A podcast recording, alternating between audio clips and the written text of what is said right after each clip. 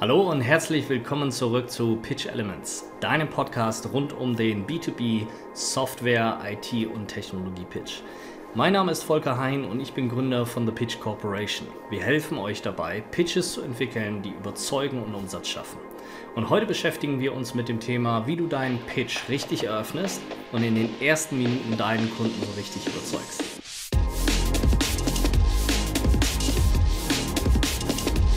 Jeder hat das mit Sicherheit schon mal gehört, dass die ersten Minuten oder sogar die ersten Sekunden im Pitch die entscheidenden für dich sind und dass man deswegen ganz besonders viel Mühe in dieses Opening des Pitches stecken sollte. Denn hier entscheidet sich eigentlich initial, ob dir jemand zuhört oder nicht. Aber das ist nicht alles, denn eigentlich ist jede Minute deines Pitches wichtig. In jedem Moment deines Pitches entscheidet sich dein Gegenüber, ob er dir weiter zuhört oder engaged ist oder nicht und ob das, was du erzählst, für ihn relevant ist oder nicht. Und ob überhaupt das, was du offerierst als Lösung für dieses Unternehmen in Betracht kommt oder eben nicht. Das bedeutet also, jeder Part deines Pitches ist wichtig, sowohl das Opening, dein Core als auch dein Closing.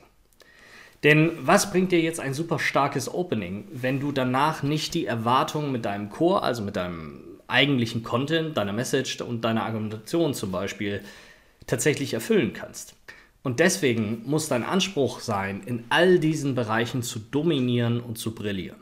Und ich habe ganz oft das Gefühl, dass das ein wenig vergessen wird in der Praxis. Denn wenn Seller sich bemühen, ihren Pitch zu verbessern, dann machen die sich ganz oft Gedanken über das Opening, aber lassen eigentlich den Rest ihres Pitches unangetastet. Und das sorgt dann dafür, dass man als Kunde dann da sitzt, ein, in diesem Meeting, in deinem Pitch und dieses tolle Opening hört ähm, und begeistert ist und sich freut auf das, was kommt von deinem Pitch, aber letztlich dann wieder in diese Untiefen der Corporate PowerPoint hinabgezogen wird.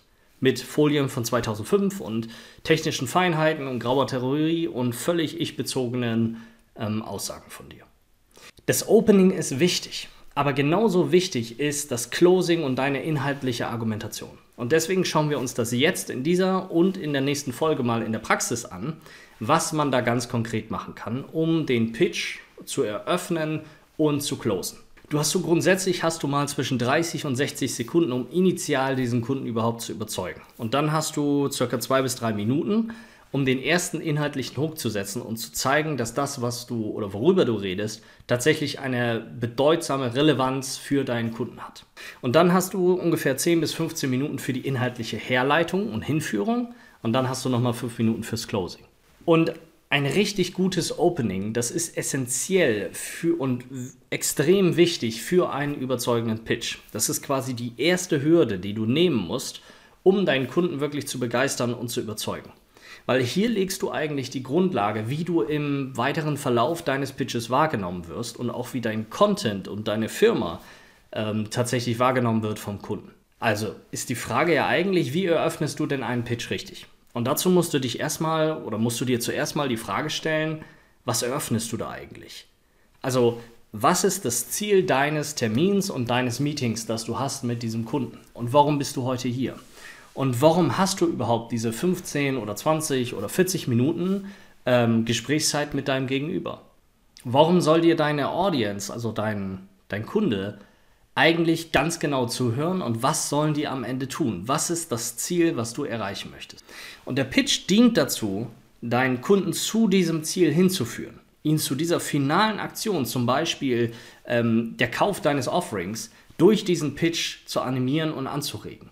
Und bei dieser Herleitung das Vertrauen des Kunden in dein Offering zu stärken oder überhaupt erst zu gewinnen.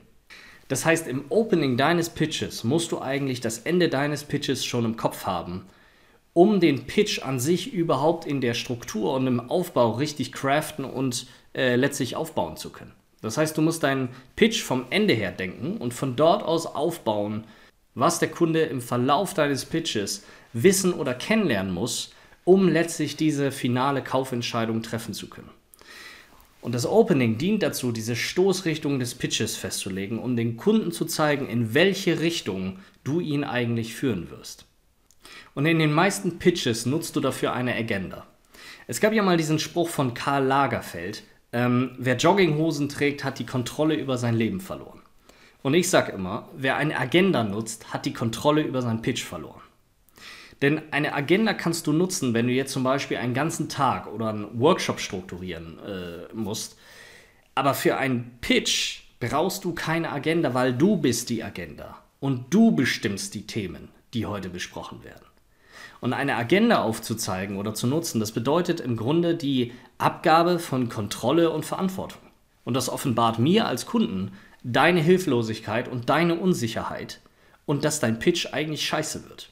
Und damit steige ich als Kunde völlig aus. Also genau das Gegenteil, was du eigentlich mit deinem Pitch tatsächlich erreichen möchtest. Und warum ist das jetzt so?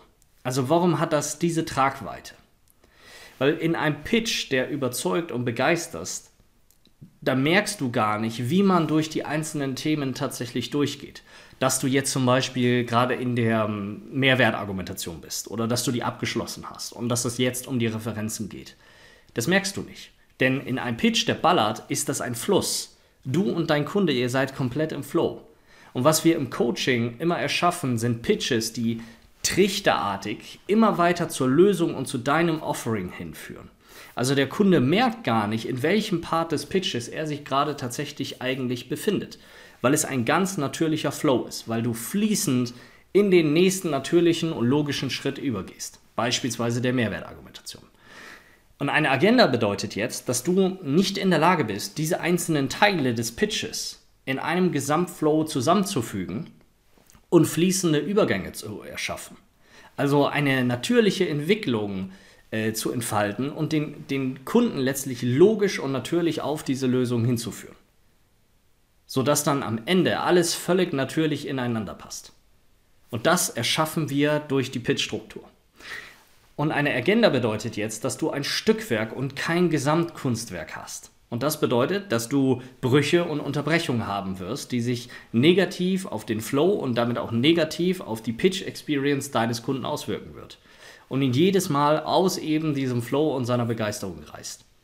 Und das ist die, zum Beispiel dieses typische, so und jetzt kommen wir mal zum Demo-Part. Oder das sind zum Beispiel unsere Referenzen.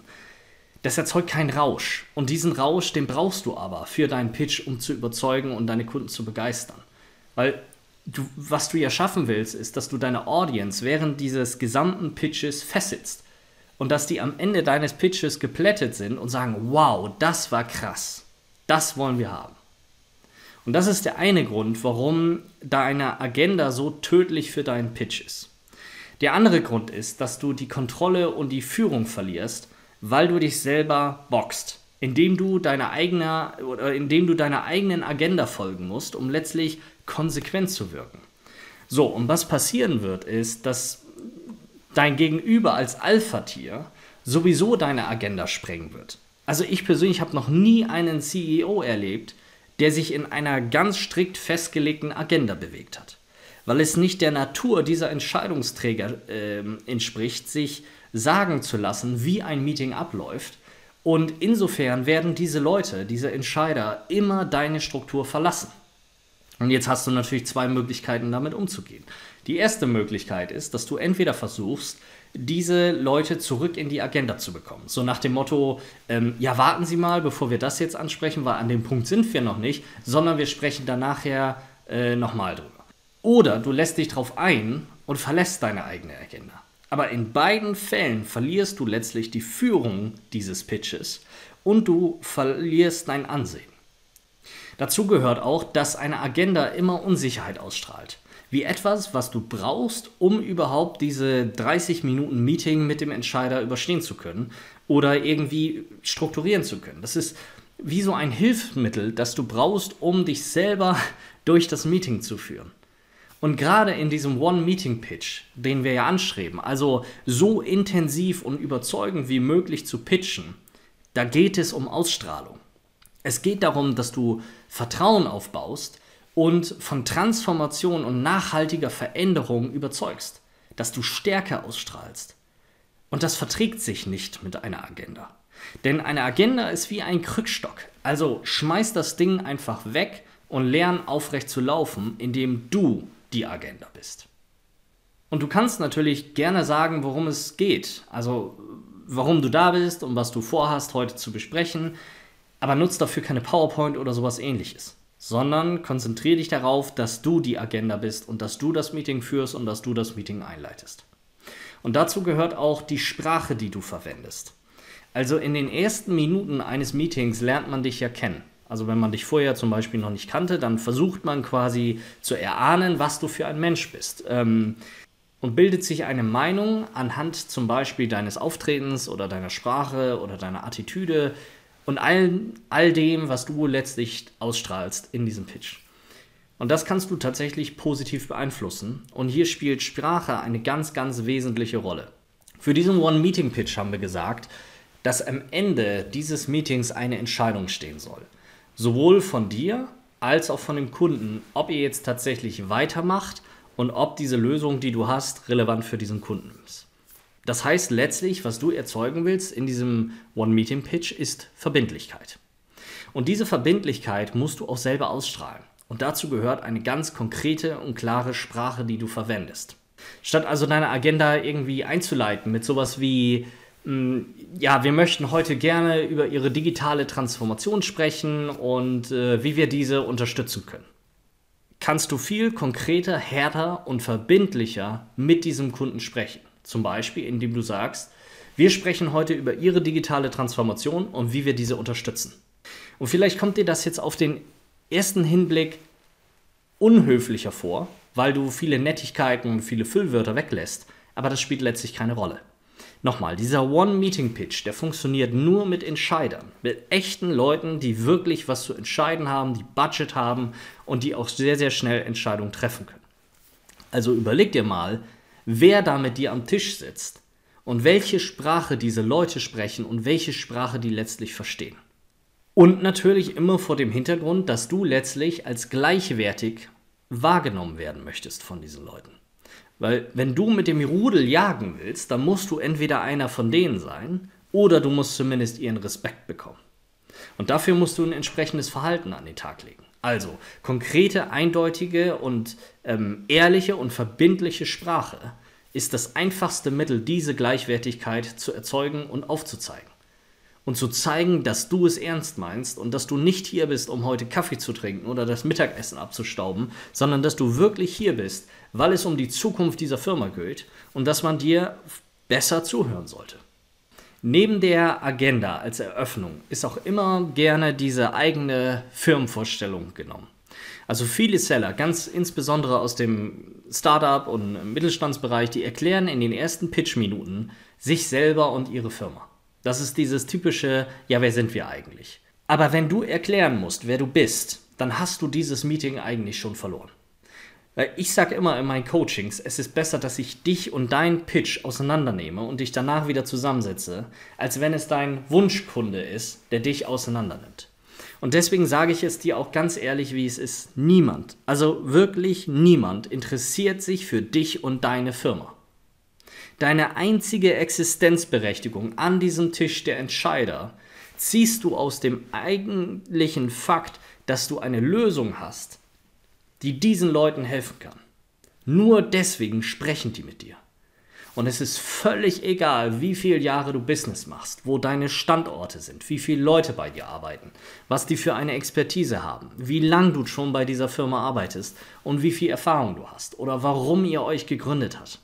Das ist völlig irrelevant. Denn das Einzige, was Relevanz hat, ist die Frage, verstehst du meine Herausforderung und kannst du diese lösen? Das ist das Einzige, worum es geht. Und genau dafür ist dein Pitch da. Weil ich als Kunde, ich gebe nicht 250.000 Euro für euch aus, weil ihr irgendwie eine Mittelstandsbutze seid oder weil ihr 20 Jahre Erfahrung habt.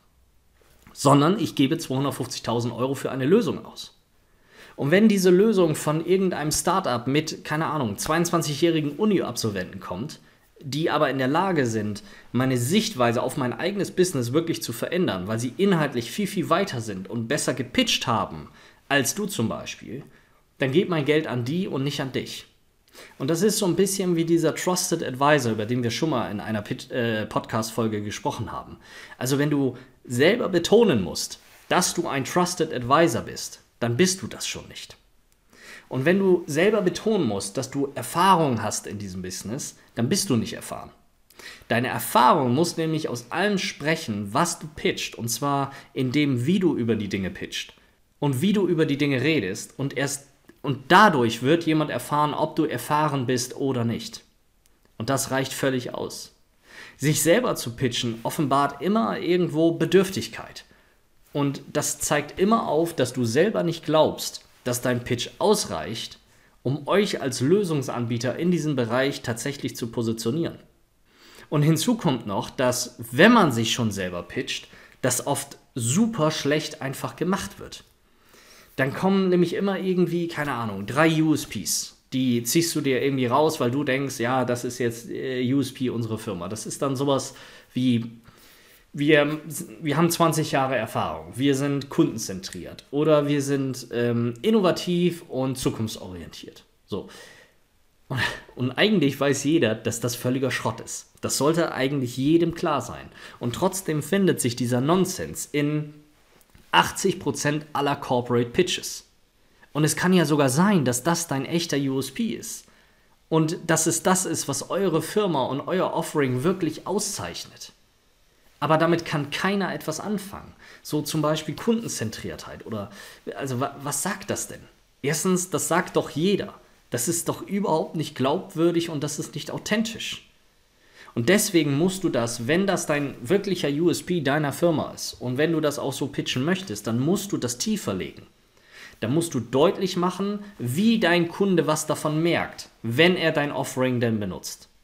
Also mein CRM-Anbieter zum Beispiel, der hat zum Beispiel einen, ja, einen ganz krassen Kundenservice. Ich bekomme in den, in den Service Hours, bekomme ich innerhalb von einer Minute einen echten Support-Mitarbeiter in den Chat, und der hilft mir, dieses CRM richtig einzustellen. Und der hilft mir bei meinen Fragen, die ich habe. Und das, obwohl ich nicht für einen extra Service da bezahle. Und dann habe ich zum Beispiel die Möglichkeit, neue Entwicklungsfeatures in die Community einzuspielen oder äh, vorzuschlagen. Und die können dann hoch und down gewotet werden. Und das Entwicklerteam dieses Anbieters ähm, arbeitet dann an den Items mit den meisten Stimmen. Das ist zum Beispiel Kundenzentriertheit. Das ist das, wo ich deinen Kundenservice wirklich merke. Und das würde mir persönlich zum Beispiel viel deutlicher machen, warum das vielleicht dein USP ist und das, was dich von anderen wirklich unterscheidet. Aber nochmal, sich selber zu pitchen ist absolut billig.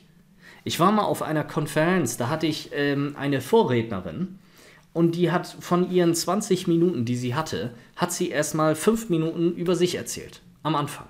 Sie hat erzählt, auf welchen Bühnen sie alles schon stand, ähm, von welchen Magazinen sie schon und, und, Medien sie schon interviewt wurde und wen sie alles äh, in der Welt schon kennt. Und das ist ja super nett, dass du so total überzeugt von dir bist. Aber das war einfach nur Fremdscham pur. Vor allem, weil der Vortrag danach auch echt nicht gut war. Und dasselbe ist eben, wenn du dein verstaubtes Unternehmensslide äh, aus deiner PowerPoint ziehst und dann an die Wand wirfst und dann irgendwie von deiner absolut tollen Kundenzentriertheit als Unternehmen erzählst. Besser ist es dann, dass du dich und deine Company lieber über deine Referenzen pitcht, also dass du andere für dich sprechen lässt. Erzähl lieber, warum Kunde XY sich für euch entschieden hat und wie euer USP einzigartig dazu beigetragen hat, diesem Kunden zu messbaren Ergebnissen zu verhelfen.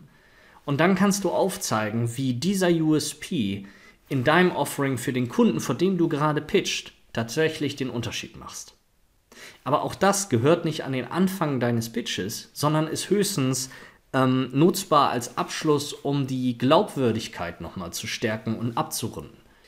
Dich und deine Firma am Anfang deines Pitches zu positionieren, zerstört einfach unheimlich viel Potenzial deines Meetings und deines Pitches. Und das hat auch damit zu tun, weil du dich ja in den Mittelpunkt stellst, anstatt deinen Kunden.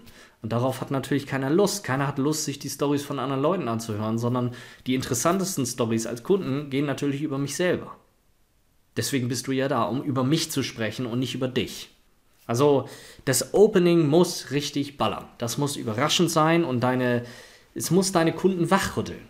Du musst zeigen, dass das, was jetzt kommt, dass das, wie du pitcht, anders ist und dass man dir verdammt nochmal zuhören sollte jetzt. Also mit was fängst du denn dann an im Opening deines Pitches? Und dafür musst du dir zuerst einmal überlegen, worauf kommt es eigentlich in den ersten Momenten deines Pitches wirklich an. Und das hängt eigentlich von zwei Faktoren ab. Das erste ist, einmal dein Ziel, was willst du eigentlich am Ende deines Pitches erreichen? Und das zweite ist die Pitch Experience deiner Zuhörer. Gehen wir das mal durch. Also zum Beispiel, du willst ein ähm, Management Advisory Service für digitale Transformation verkaufen.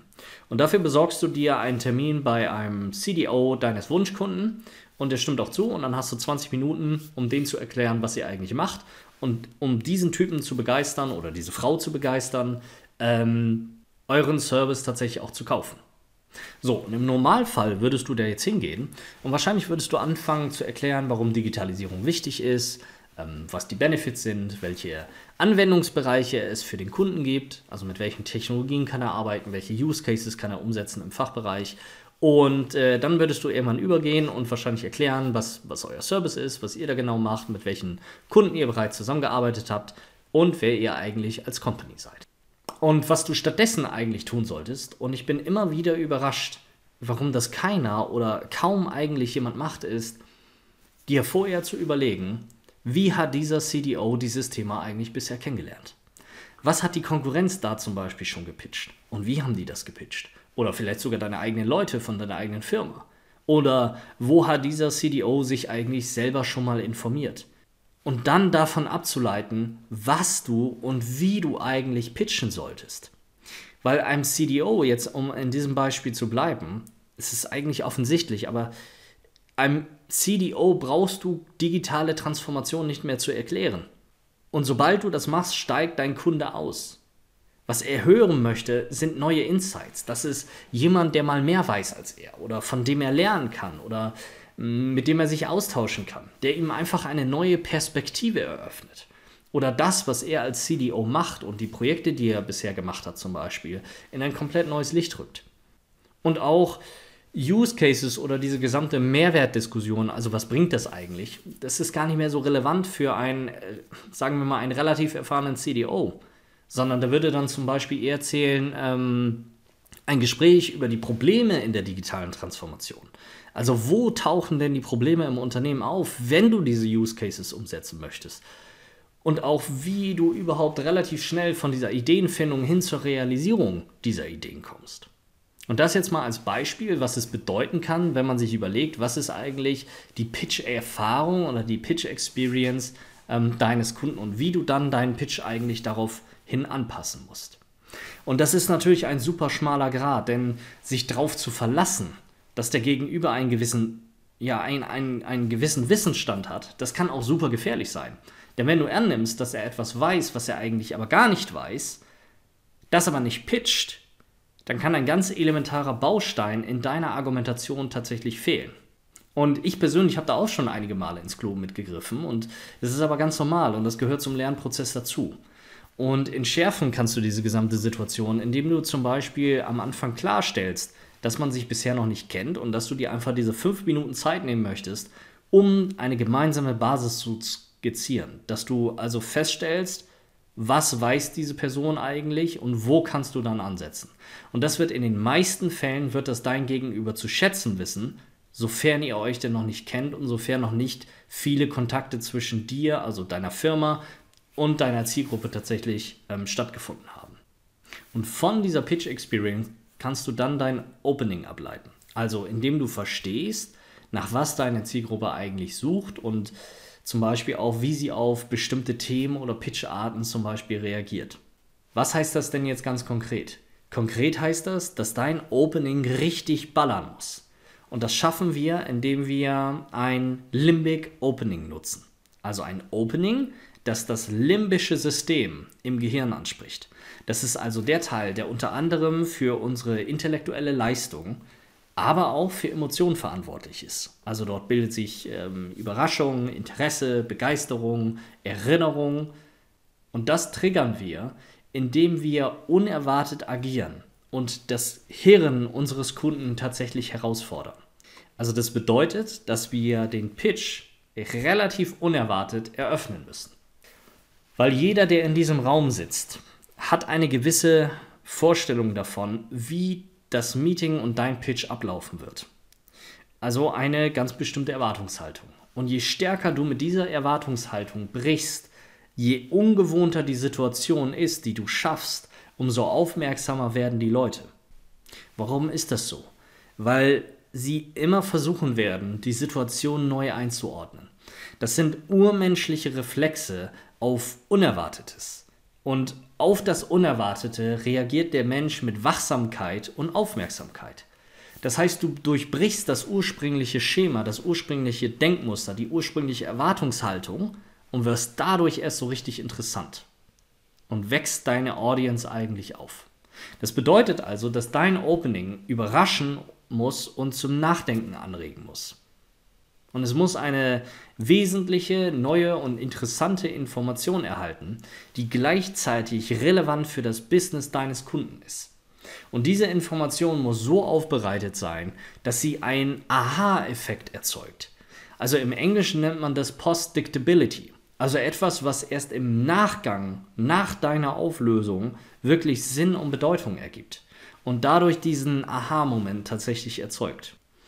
Die Herausforderung ist jetzt immer, wie kann man das denn eigentlich in der Software oder IT oder im Technologie-Pitch wirklich verknüpfen? Das ist so dieses Storytelling-Phänomen. So, wenn du in diesem Storytelling-Kurs bist, dann erarbeitest du eine tolle Geschichte und dann gehst du nach Hause und denkst dir, ja, wie mache ich das denn jetzt eigentlich mit meiner Software? Und genau das gucken wir uns jetzt mal an und deswegen gehen wir jetzt mal durch ein paar Beispiele durch, wo ich dir zeigen möchte, dass diese Dinge tatsächlich auch im Software-, IT- oder Technologie-Umfeld funktionieren und relativ einfach umsetzbar sind. Also nehmen wir zum Beispiel mal mh, hm, die Situation, dass du eine Analytics-Software pitcht. So, es gibt so ein Bild ähm, aus dem London, ich glaube, das ist aus den 90, 30er Jahren ist das. Und auf diesem Bild, also es ist ein Schwarz-Weiß-Bild, siehst du eine Gruppe von Frauen in einem Raum, die sitzen an so Tischen und bearbeiten Zettel. Und vor ihnen stehen riesige Körbe überfüllt mit Zetteln. Und was du mit diesem Bild machen kannst, ist, dass du deine Kunden fragst, was machen oder was denken Sie, was machen diese Frauen da eigentlich? So, dann lässt du erstmal die Antworten kommen. Und nachdem du diese Antworten bekommen hast, löst du das Ganze auf. Und der Hintergrund dieses Bildes ist, dass man früher in der Londoner U-Bahn ein Ticket am Einstiegsbahnhof gezogen hat und das hat man am Ausstiegsbahnhof abgegeben. Und diese Zettel, die diese Frauen dort sortieren, das sind die U-Bahn-Tickets. Und die Körbe sind voll mit diesen U-Bahn-Tickets. Und was die da machen, ist, dass die diese Tickets sortieren und analysieren. Das heißt, sie schreiben auf, wie oft am Tag von A nach B gefahren wird. Und warum machen die das? Das machen die, um herauszufinden, wo mehr Züge eingesetzt werden müssen und wo Strecken ausgebaut werden müssen. Und sie versuchen herauszufinden, ob es in diesen Tickets Bewegungsmuster gibt. Also Stunden, äh, ob es zum Beispiel, ob zum Beispiel zu einer bestimmten Stunde ähm, mehr Menschen zum Beispiel unterwegs sind und dafür bestimmte Züge neu eingesetzt werden müssen. Und das ist Analytics. Und das kannst du schließen, dieses Beispiel, und auf den Kunden projizieren, indem du sagst, faktisch sieht es so aus, dass es in den meisten Unternehmen heute fast ähnlich zugeht wie damals in den 30er Jahren in der Londoner U-Bahn. Und das ändern wir heute. Ein anderes Thema ist zum Beispiel, wenn du KI oder Machine Learning pitchen möchtest. Und ich habe dafür oft spielerische Ansätze verwendet. Also es gibt zum Beispiel ein Projekt aus den Niederlanden, das heißt The Next Rembrandt. Was hat man da gemacht? Man hat alle Rembrandt-Bilder durch einen Machine Learning-Algorithmus analysieren lassen und hat dann diesen Algorithmus so gebaut, dass er ein neues Bild entwirft. Und zwar einen neuen Rembrandt. Wie würde Rembrandt ein neues Bild machen? Und dieses Bild, was der Machine Learning Algorithmus dann ja, gemalt hat, also das ist dann mit 3D-Druck gemacht worden, also die, die, es wurden quasi Schichten gedruckt, sodass das echt aussieht wie Öl, wie ein Ölgemälde. Dieses Bild ist von den echten Rembrandts nicht mehr zu unterscheiden. Es sei denn, man weiß das. Und was ich damit immer gemacht habe, ist, ich habe dieses Bild als Opener genutzt und dann einfach gefragt, was ist das? Was sehen Sie da drauf? Und dann kamen die Antworten und teilweise kam sogar manchmal jemand auf Rembrandt und dann habe ich genau diese Geschichte dazu erzählt. Und die Kernmessage dahinter kann sein, also so habe ich die dann immer gesetzt, ist, dass Machine Learning tatsächlich im Unternehmenskontext viel, viel weiter ist, als, als man eigentlich denkt und dass wir fähig sind, mit Machine Learning sehr, sehr komplexe Entscheidungen zu treffen, die menschlichen Entscheidungen immer ähnlicher werden. Oder du willst zum Beispiel Agilität und Innovation pitchen. Ich habe dafür immer das Bild eines Mondes benutzt. Also ich habe quasi die, die erste Slide in meiner Präsentation, war da einfach ein Mond, den habe ich dann quasi an die Wand geworfen. Und dann habe ich gesagt, nennen Sie mir Menschen, die auf dem Mond waren. Und dann kamen Antworten. So, die erste Antwort, die immer kam, die immer jemand wusste, das ist schon mal gut, war Armstrong. So, und dann habe ich gesagt, ja, genau richtig. So, wer war denn der zweite Mensch auf dem Mond? Und das wussten manchmal noch einige, das war dann Buzz Aldrin, richtig. Und dann habe ich gefragt, wer war denn der dritte Mensch auf dem Mond? Und dann herrschte immer absolute Stille in diesem Raum. Der dritte Mensch auf dem Mond war Pete Conrad. Und jetzt sagen Sie mir mal, wer war der vierte Mensch auf dem Mond? Und auch das konnte mir bis heute, und ich habe das bestimmt, ich weiß nicht, ich habe das fast auf jedem Bühnenauftritt gebracht und in fast jedem Pitch habe ich diese Frage gestellt. Also bestimmt, keine Ahnung, zwischen, weiß ich nicht, 7000 Leuten oder so. Und bis heute konnte mir das keiner beantworten. Der vierte Mensch auf dem Mond war Alan Bean. Und das Ding ist, und das war dann meine Erklärung, meine Auflösung dieses Bildes, war, dass Pete Conrad und Alan Bean genau dasselbe gemacht haben wie Armstrong und Aldrin. Aber es interessiert keine Sau. Und jetzt sagt mir bitte nochmal, dass es keinen First Mover Advantage im Bereich der Innovation gibt. Und dass man lieber erstmal abwartet, was die Konkurrenz macht und dass man sich den Markt erstmal beruhigen lässt und dass man erstmal den Markt sondiert, bevor man eine Entscheidung trifft, in welchen Innovationsbereich man tatsächlich hineingeht. Die Beispiele, die ich dir jetzt gerade gebracht habe, sind Reveal Openings, also Openings, die eigentlich erst im Nachgang Sinn ergeben. Also deren Message oder deren ja, Aussage letztlich ein wenig versteckt ist und eigentlich erst offensichtlich wird, nachdem du es aufgelöst hast. So, jetzt kann es natürlich sein, dass du in anderen Openings eher inhaltlich etwas beitragen möchtest oder inhaltlich beginnen möchtest.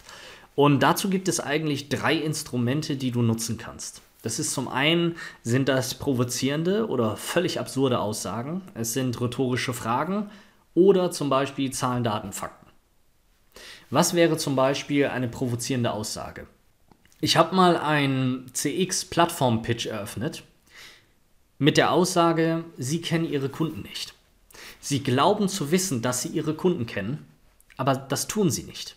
Sie sammeln vielleicht sogar Daten, aber aus diesen Daten können Sie keine Handlung ableiten. Ihre Daten sind nicht intelligent und wir sind heute hier, um das tatsächlich mit Ihnen zu ändern. Ein anderes provozierendes Beispiel wäre zum Beispiel zu starten mit, dass Cloud nicht die Zukunft ist. Und dann zu fragen, wie viele Ihrer Mitarbeiter würden dem eigentlich zustimmen. Und dann, nachdem die Antwort vom Kunden kommt, aufzuzeigen, wie stark eigentlich Cloud-Only Companies im Vergleich zu anderen Unternehmen performen. Ein anderer Pitch in dem Bereich, den ich mal, ähm, wo ich mal geholfen habe, den auszuarbeiten, da haben wir gegenüber einem Möbelbauer auch im Bereich CX gepitcht. Und wir haben den, den Werbespot dieser Firma am Anfang laufen lassen und in diesem Werbespot war ein Paar, das äh, super glücklich war und die haben ganz zufrieden und toll diese Schränke dieser Firma aufgebaut und so weiter und so fort. Und damit haben wir gestartet. Und direkt danach haben wir ein Video geschnitten. Ähm, das kam von YouTube. Das war ein Zusammenschnitt von Kunden dieser Firma, die völlig frustriert waren mit dem Aufbau dieser Schränke, die Werkzeuge durch die Gegend geschmissen haben, die Regale kaputt gemacht haben oder die irgendwie andersweitig komplett ausgerastet sind, weil dieses Versprechen dieser Firma, dass die Schränke super easy aufzubauen sind, in der Realität für diese Leute gar nicht gestimmt hat. Also was wir gemacht haben, ist quasi die Werbung zu nehmen und dagegen die Realität zu mappen. Und dann haben wir einen ähm, ja, CX-Feedback-Kanal gepitcht, um dieses Problem, diese Diskrepanz tatsächlich zu beseitigen. Rhetorische Fragen kannst du auch nutzen. Das ist dann natürlich offensichtlicher für deinen Kunden, das einzuordnen, aber das kann trotzdem Überraschungspotenzial bergen. Also wir haben mal bei einer Supermarktkette ähm, mit der Frage eröffnet, wie viel Leute eigentlich für einen Salatkopf ausgeben. So, und nachdem wir die Antwort hatten, haben wir gefragt, was wäre denn, wenn die Leute statt, keine Ahnung, 1,25 Euro äh, 3,75 Euro für einen Salatkopf ausgeben. Und dann haben wir gesagt, und wir sind heute hier, um Ihnen aufzuzeigen, wie das tatsächlich funktionieren kann. Ein anderes Beispiel in diesem Bereich der rhetorischen Fragen ist, ich habe einer meiner allerersten Pitches, habe ich tatsächlich mal mit einem Familienbild eröffnet, weil ich wusste, dass mein Gegenüber sehr familienaffin war. Und dann habe ich einfach gefragt, wie wichtig ist ihm das eigentlich, dass seine Familie abends beim Essen zusammenkommt und miteinander über den Tag spricht. Und das ist super rhetorisch, also das war ihm natürlich super wichtig so, ne? Ähm, und dann habe ich die Frage gestellt, warum denn seine IT-Landschaft nicht genau dasselbe macht. Also nämlich miteinander zu sprechen, miteinander zu kommunizieren. Und in der Realität seiner IT-Landschaft war es eben so, dass jedes Familienmitglied separat für sich blieb. Das dritte Instrument, was du nutzen kannst, um deinen Pitch zu eröffnen, sind alles im Bereich Zahlen, Daten, Fakten, Statistiken. Und auch dort eröffnest du eigentlich relativ oft mit Fragen statt mit Aussagen. Also du kannst zum Beispiel für einen Datenbank-Pitch, kannst du zum Beispiel Vergleiche nutzen. Also, keine Ahnung, äh, was glaubst, glauben Sie, wie lange braucht man von New York nach San Francisco mit dem Flugzeug? Und was wäre, wenn wir das in 13 Minuten schaffen würden? So, und das abzurunden, denn genau das macht unsere neue Datenbankstruktur kannst natürlich auch Aussagen treffen. Sowas wie, wenn du jetzt zum Beispiel eine Marketing-Software pitcht, dass du da reingehst, oder Sales-Software, keine Ahnung, dass du reingehst und sagst zum Beispiel, ähm, 75% aller CRM-Daten sind unbrauchbar. Und das ändern wir heute. Ich habe zum Beispiel in meinen ähm, Pitch-Workshops, die ich, die ich gegeben habe, habe ich immer die verbleibende Tageszahl bis zum Ende des Jahres genommen. Also meist war das eine völlig random Zahl, also keine Ahnung, 251 zum Beispiel. Die habe ich, das war die, die erste Zahl, die ich dran geworfen habe, und dann habe ich einfach gefragt, was diese Zahl eigentlich bedeutet. Und dann kamen natürlich Antworten, und dann habe ich das aufgelöst, indem ich gesagt habe, du hast jetzt noch 251 Tage bis zum Ende des Jahres, um dein Ziel zu erreichen und deine Pitch-Performance tatsächlich zu verändern. So, also du verstehst so langsam das Prinzip dahinter, wie man diese Zahlen, Statistiken, Daten, Fakten und sowas tatsächlich nutzen kann als Spielball, um dieses Opening tatsächlich aufzubauen. Also Nochmal, in diesem Opening geht es darum, dass du die initiale Überraschung nutzt und dass du dein Gegenüber aufwächst, sodass er das Gefühl hat, Mensch, hier kommt was Neues, was Interessantes, hier höre ich mal lieber zu. Du kannst natürlich deinen Eröffnungspitch auch persönlich anreichern oder zum Beispiel Umgangssprache nutzen. Es gab vor mh, hm, einigen Jahren, gab es mal diesen, äh, das war relativ bekannt, dieses Zora äh, Pitch Deck. Und die haben ihren Pitch eröffnet mit den Worten Shift Happens also umgangssprachlich abgeleitet von Shit Happens. Und das Interessante war, dass ihr gesamter Pitch tatsächlich eine Symbiose aus Shit Happens, nämlich der Firmen, die diese Veränderung nicht geschafft haben, und dem Zora-Offering hatten, nämlich diesen Shift tatsächlich zu ermöglichen. Dasselbe kannst du machen, oder ich habe das öfters mal genutzt. Ich habe quasi die Buchstaben WTF genutzt, also im Englischen umgangssprachlich What the fuck und habe dann einfach darunter geparkt, What's the future? Und diese kleinen Dinge sind es, die mit den Schematas, mit den Denkmusters deiner Audience tatsächlich brechen und dafür sorgen, dass sie dir aktiver und offener zuhören, weil du sie mehr oder minder hinters Licht führst. Und persönlich kannst du deinen Pitch machen, indem du zum Beispiel dein Opening durch Stories anreicherst. Also viele Seller haben ja immer damit Schwierigkeiten, was über sich selber Persönliches zu erzählen. Und zwar in einer Art und Weise, dass es sinnvoll ist für den Kunden. Aber manchmal klappt das auch ganz gut. Und ich will dir ein Beispiel nennen. Ich hatte mal einen Kollegen, der hat ähm, On-Premise versus Cloud beziehungsweise Echtzeit-Datenanalyse gepitcht. Und das hat er gemacht, indem er von seinem, äh, von seinem Skiurlaub erzählt hat.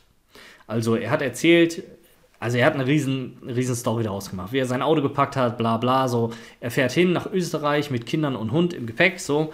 Und ähm, hat quasi das ein, im Wagen eingebaute Navi benutzt. So. Und kurz vor der österreichischen Grenze kam er mal auf die Idee, Mensch, was ist denn eigentlich, wenn ich jetzt Google, Google Maps nutze? Also Cloud Server versus On-Premise eingebaut, plus natürlich Echtzeit-Datenanalyse. Und dann hat er auf einmal festgestellt, dass die Strecke, die er eigentlich fahren wollte mit seinem Wagen, was das eingebaute Navi gezeigt hatte, auf Google Maps als gesperrt angezeigt wurde, weil dort ein Unfall passiert ist und eine Vollsperrung ähm, zur Folge hat. Und dann hat er natürlich, ist er drumherum gefahren und hat, die, hat den Google Maps Weg benutzt und ist damit pünktlich ans Ziel gekommen. Jetzt mag man davon halten, was, was man davon halten mag, ob man jetzt denkt, okay, krass, krasse Story oder hm, naja, okay, ist ausbaufähig, aber zumindest gibt es die Möglichkeiten, persönliche Stories mit ins Opening zu setzen, die immer noch besser sind als 90% der Openings, die dort draußen gegenüber Kunden tatsächlich gepitcht werden. Also du siehst, die Bandbreite an Openings ist riesig. Und worauf es jetzt ankommt, ist, das richtige Opening für dich und deinen Pitch zu finden und dann auch umzusetzen. Damit dein Pitch und vor allem dein Opening richtig ballert und überzeugt. Wenn du jetzt bereit bist, gemeinsam daran mit uns zu arbeiten, dann melde dich bei uns für ein kostenloses Erstgespräch, entweder über LinkedIn unter Volker Hein oder über unsere Internetadresse www.pitchcorporation.com. Wir sprechen dann mit dir über deinen Pitch, wir schauen, wo deine Herausforderungen liegen und wie wir dich unterstützen können, damit dein Pitch überzeugt und Umsatz schafft. Mein Name ist Volker Hein, ich bin Gründer von The Pitch Corporation und das war Pitch Elements dein Podcast rund um den B2B Software, IT und Technologie Pitch. Bis zum nächsten Mal.